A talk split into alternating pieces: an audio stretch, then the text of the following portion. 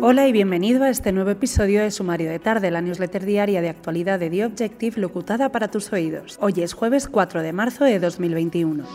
Empezamos mirando a un horizonte cada vez más cercano, la Semana Santa.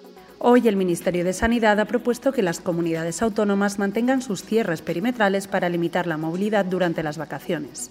Esto ha sido por la mañana, ya por la tarde todas las comunidades, excepto Madrid, han acordado decretar el cierre perimetral y el toque de queda de 10 a 6 en Semana Santa. Este acuerdo tendrá que ser ratificado el miércoles que viene en el Consejo Interterritorial. Las restricciones, que tienen su razón de ser por motivos sanitarios, afectan a la psicología de todo un país. Hoy hemos conocido los resultados de una encuesta de salud mental del CIS que muestra que uno de cada tres españoles ha admitido haber llorado por la pandemia.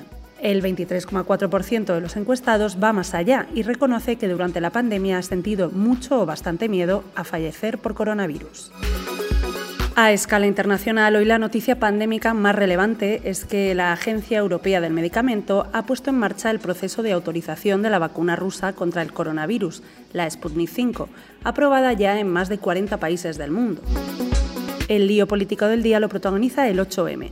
A menos de cinco días de la celebración del Día Internacional de la Mujer, la delegación del Gobierno en Madrid ha prohibido finalmente todas las manifestaciones. Dicen que por motivos de salud pública. La crítica que se hayan permitido otras concentraciones en pandemia y que se prohíba expresamente esta. Las organizaciones feministas se defienden y aseguran que las concentraciones estaban planeadas, con control y respetando las restricciones.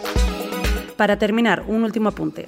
El Consejo General del Poder Judicial ha aprobado seis nombramientos de los ocho que había en agenda y ninguno de ellos ha cosechado más de 14 votos, muestra de la división existente en este órgano. Te ha hablado una servidora, Cecilia de la Serna. Puedes leer sobre esto y más en theobjective.com. Todos nuestros contenidos están abiertos, nosotros no levantamos muros. Mañana volvemos con más.